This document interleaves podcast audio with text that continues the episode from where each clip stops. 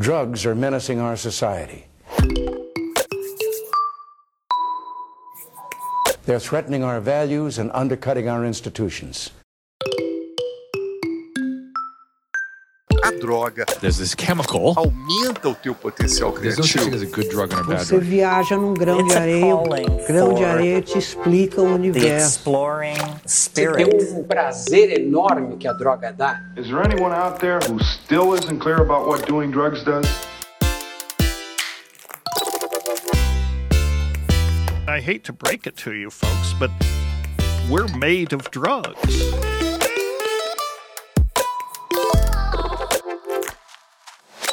Você está ouvindo Relatos Psicodélicos.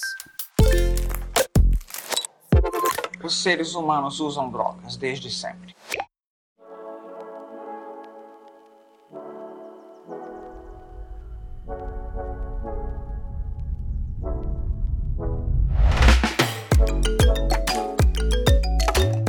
Olá, seja bem-vindo ao segundo episódio do Relatos Psicodélicos. Meu nome é Bruno e antes da gente começar o programa, eu queria só agradecer a todo mundo que ouviu o nosso primeiro episódio. A recepção de vocês não tinha como ser melhor, então valeu mesmo, de verdade. E pra você que ainda não segue a gente no Instagram, corre lá no arroba relatos underline psicodélicos e compartilhe o podcast também com seus amigos para mais pessoas conhecerem o programa. E o relato de hoje é de uma das pessoas mais peculiares da comunidade psicodélica. Eu tô falando da Crystal Cole. De primeira, ninguém diria que alguém como a Crystal teria se envolvido no maior esquema de produção de LSD da história.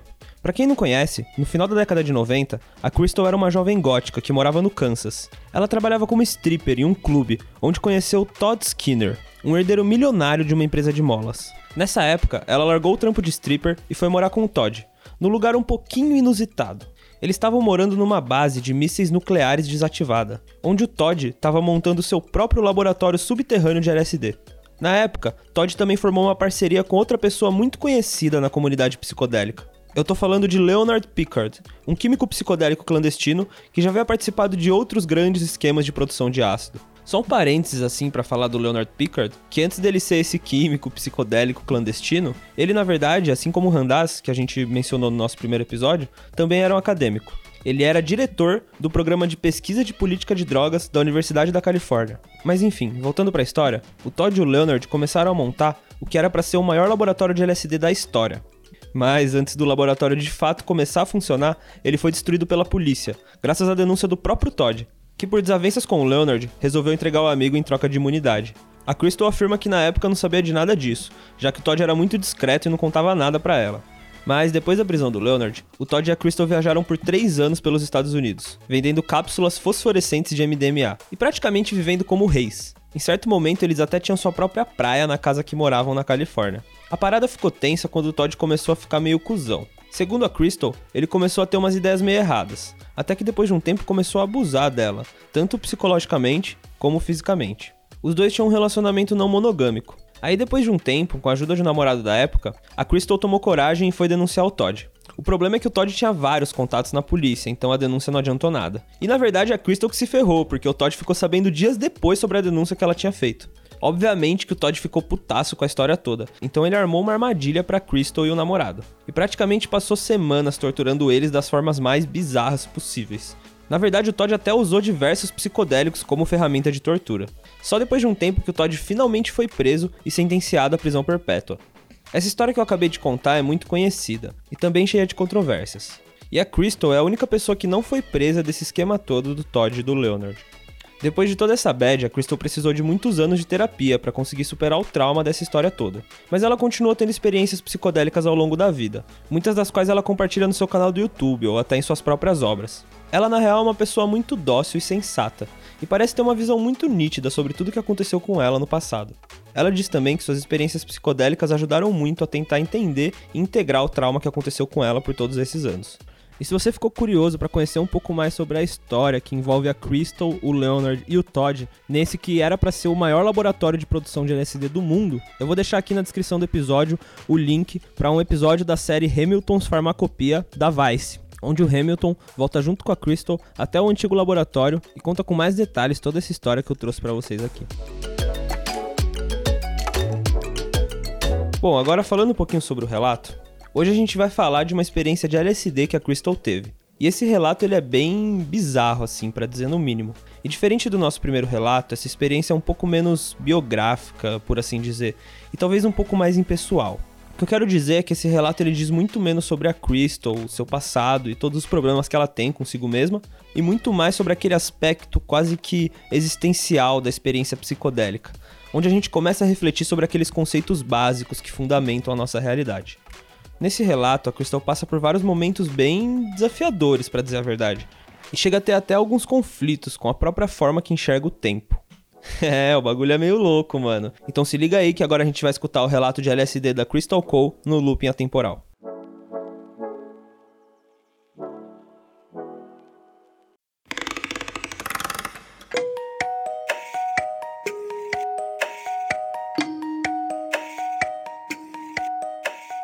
Teve uma vez que eu tomei ácido com os amigos meus.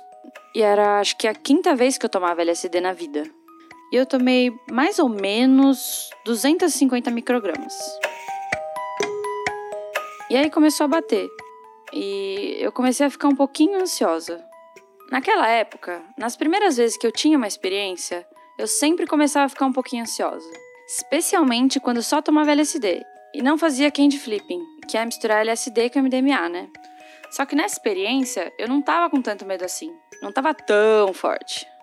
Mas, tipo, quando começou a bater, eu comecei a me sentir meio incomodada. Tipo, Opa, calma aí.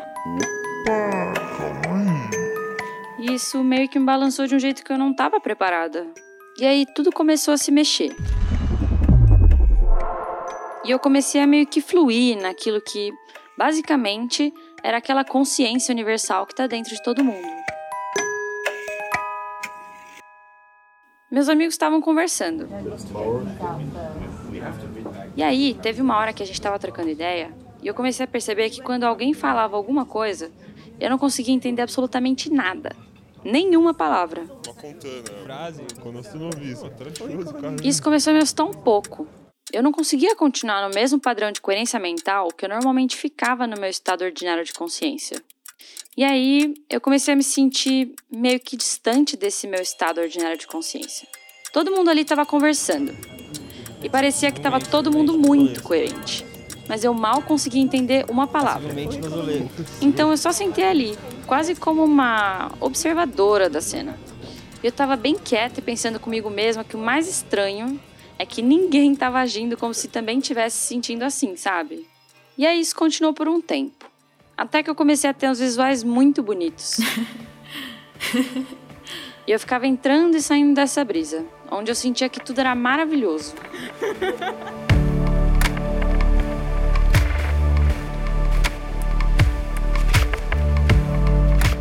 E era uma felicidade que transbordava de um jeito que eu realmente estava quase tendo uma experiência de praticamente sair do meu corpo. Eu não estava conseguindo conceituar nada ao meu redor naquele quarto. Nada fazia muito sentido. E aí eu fui pro meu próprio mundo. E aí eu ficava indo e vindo, quase como que em ondas, oscilando. E voltava daquela brisa da galera conversando na sala e eu não entendendo nada. E isso continuou por um tempo, oscilando entre felicidade e ansiedade, basicamente. E desconforto também. Depois de um tempo, eu percebi que começou a acontecer o que eu gosto de chamar de loop, ou ciclo, onde tudo começava a se repetir, de novo e de novo. E eu fiquei bem desconfortável, porque isso tudo, essa repetição, me dava a sensação de que o tempo não existia. E aí eu comecei a pensar comigo mesma: será que algum dia eu vou sair dessa brisa? Aí depois de um tempo, eu percebi que começou a acontecer o que eu gosto de chamar de loop, ou ciclo, onde tudo começava a se repetir, de novo e de novo. E eu fiquei bem desconfortável, porque isso tudo, essa repetição, me dava a sensação de que o tempo não existia. E aí eu comecei a pensar comigo mesma: será que algum dia eu vou sair dessa brisa? Aí depois de um tempo, eu percebi que começou a acontecer o que eu gosto de chamar de loop, ou ciclo, onde tudo começava a se repetir, de novo e de novo. E eu fiquei bem desconfortável, porque isso tudo, essa repetição, me dava a sensação de que o tempo não existia. E aí eu comecei a pensar comigo mesma: será que algum dia eu vou sair dessa brisa?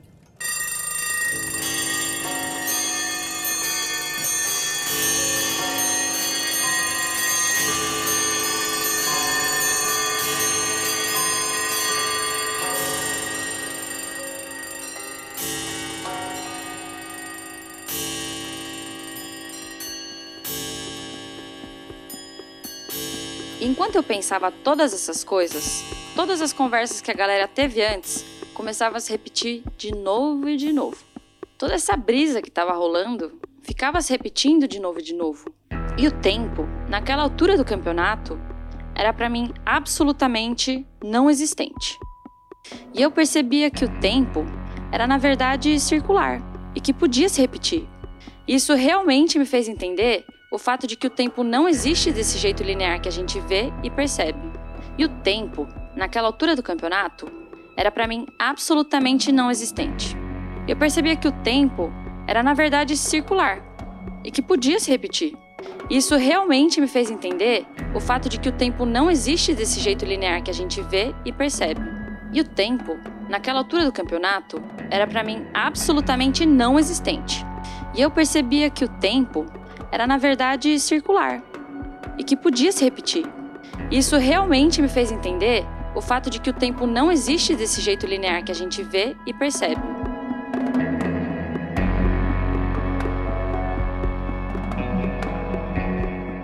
A gente normalmente enxerga o tempo como tipo. Você acorda, todos esses eventos com causa e efeito acontecem, você vai dormir e depois você acorda de novo. Mas quando você olha para a realidade crua, genuína, que está por baixo de toda essa fachada que a gente vive na nossa experiência do dia a dia, você percebe que o tempo, na verdade, não é realmente orquestrado desse jeito.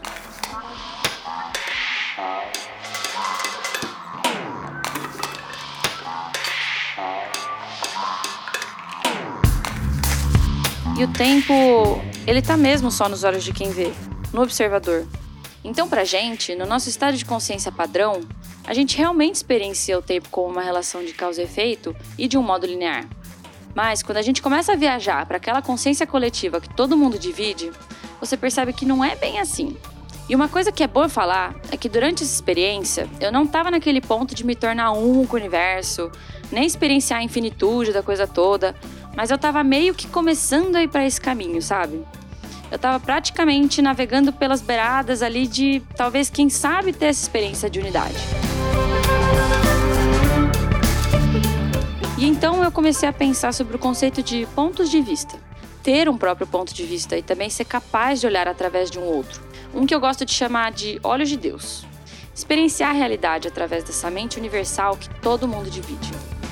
E então, quando você está experienciando a realidade a partir desse ponto de vista, o tempo tem um sentido e um significado completamente diferente. E eu acho que a partir daquele ponto de vista, tudo realmente está nos olhos de quem vê. E a experiência realmente me mostrou isso de um jeito muito interessante. E eu acho que o loop também é uma boa explicação de como são os efeitos do ácido. Depois desse dia, eu senti o loop em várias outras experiências com psicodélicos. Então isso não é único do LSD. Muitas outras substâncias psicodélicas podem te levar ao loop e à distorção no tempo. Mas essa que eu contei foi a primeira vez que eu senti isso. E eu acho que isso é tudo que eu aprendi.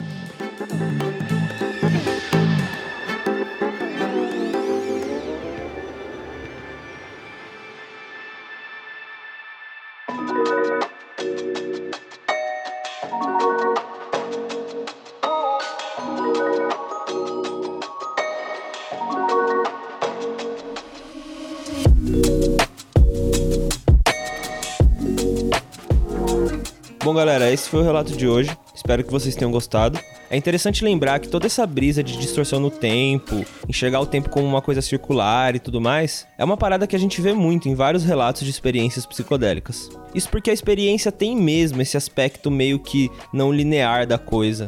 Parece que tudo que tá acontecendo ali não tem necessariamente uma ligação de causa e efeito. As paradas são mais holotrópicas, holísticas, sabe? Geralmente a causalidade dá espaço para sincronicidade nessas situações. Eu fiquei até surpreso que a Crystal conseguiu trazer toda essa brisa do tempo circular no relato dela, porque na verdade às vezes é muito difícil você traduzir tudo aquilo que você sentiu na experiência em palavras, e muita coisa se perde ali no meio do caminho da comunicação. Principalmente quando a gente fala de tempo e linearidade, né? É muito difícil você falar sobre uma percepção não linear usando uma linguagem que é pautada na linearidade. Se você quiser conhecer um pouquinho mais sobre a Crystal, vai lá no canal dela no YouTube, o Neurosup. Hoje em dia no canal ela tá falando muito mais sobre seu processo artístico do que sobre psicodélicos em si. Mas dá uma olhada lá porque tem vários vídeos bem interessantes. Inclusive é de lá que eu tirei esse relato do episódio. Eu queria agradecer também a Marcela, que é a pessoa que tá por trás da voz desse relato, né? Que interpretou a Crystal aí pra gente em português. Marcela, valeu mesmo. E se você se surpreendeu com esse relato e ficou curioso para conhecer um pouco mais sobre os efeitos do LSD, seja muito cauteloso se você decidir usar essa substância. É importante lembrar que o LSD é ilegal no Brasil e na maioria dos países do mundo. Com a ilegalidade vem a falta de regulamentação, e isso acaba trazendo alguns problemas para os usuários. Isso porque o LSD é geralmente vendido em blotters, que são aquelas cartelas de papéis destacáveis que você provavelmente já viu em algum lugar. Então é muito fácil você vender um papel com outra substância dizendo que é LSD. Até porque o psicodélico é um dos mais potentes até então. A dose ativa do LSD é em microgramas. A substância não tem cheiro e nem cor. E hoje em dia existem várias substâncias análogas ao LSD, que são muito mais fáceis de produzir e mais baratas de comercializar. Esses análogos geram efeitos que são até similares ao do LSD, mas o problema é que a gente não conhece essas substâncias e nem estudou elas por muito tempo. Então não dá muito para saber quais são os efeitos adversos, as combinações que você não pode fazer, enfim, é um caminho muito mais escuro e nebuloso do que aquele com LSD, que é uma substância estudada há décadas. E na verdade é muito mais comum você tomar um papel achando que é LSD, quando na verdade está tomando alguma substância análoga, como alguma da família Nibome. Vale só ressaltar também que, assim como a psilocibina, o LSD é uma substância atóxica, e ninguém nunca morreu diretamente pelo consumo de LSD. Ele ganhou seu reconhecimento na comunidade científica no começo da década de 60, quando foi estudado para tratar diversos transtornos mentais. O Bill Wilson, cofundador do grupo Alcoólicos Anônimos, foi fortemente influenciado pelo uso da substância, e na verdade queria até incluir o LSD naquele seu programa de 11 passos, para tratar o alcoolismo. Steve Jobs, o fundador da Apple, disse que o LSD foi uma das três experiências mais importantes da vida dele. Até Francis Crick, ganhador do prêmio Nobel por ter descoberto a hélice do DNA, fez essa descoberta enquanto estava numa experiência de LSD. Ou seja, basicamente o LSD é uma substância bem diversa e tem usos variados. Hoje em dia, com o ressurgimento da medicina psicodélica, a gente vê a substância sendo amplamente usada para tratar diversos transtornos mentais, como a dependência química, a depressão e até a ansiedade. Mas com psicodélicos nem tudo são flores, então a gente precisa ter um pouco de cuidado com o uso do LSD. Isso porque, como qualquer outro psicodélico, a experiência pode ser muito impactante e às vezes até bem desafiadora. Então, se você escolheu tomar LSD, tenha certeza de que você está fazendo isso num lugar seguro, com pessoas que você confia e no estado mental favorável para que a experiência aconteça. Afinal, você não quer ter nenhuma experiência que depois você não consiga lidar com as consequências, né?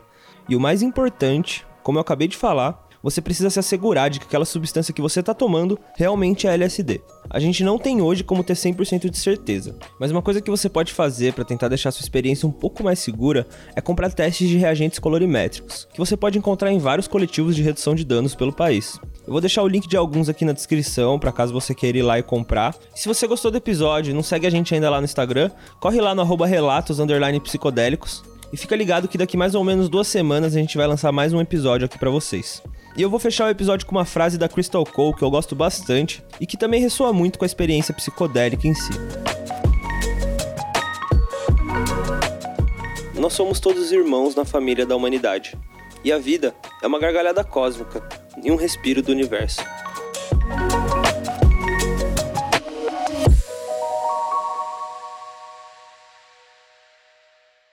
O objetivo desse podcast não é incentivar ou promover o uso de substâncias ilícitas. O programa tem um caráter totalmente informativo e tem como objetivo quebrar o tabu proibicionista em cima das substâncias citadas.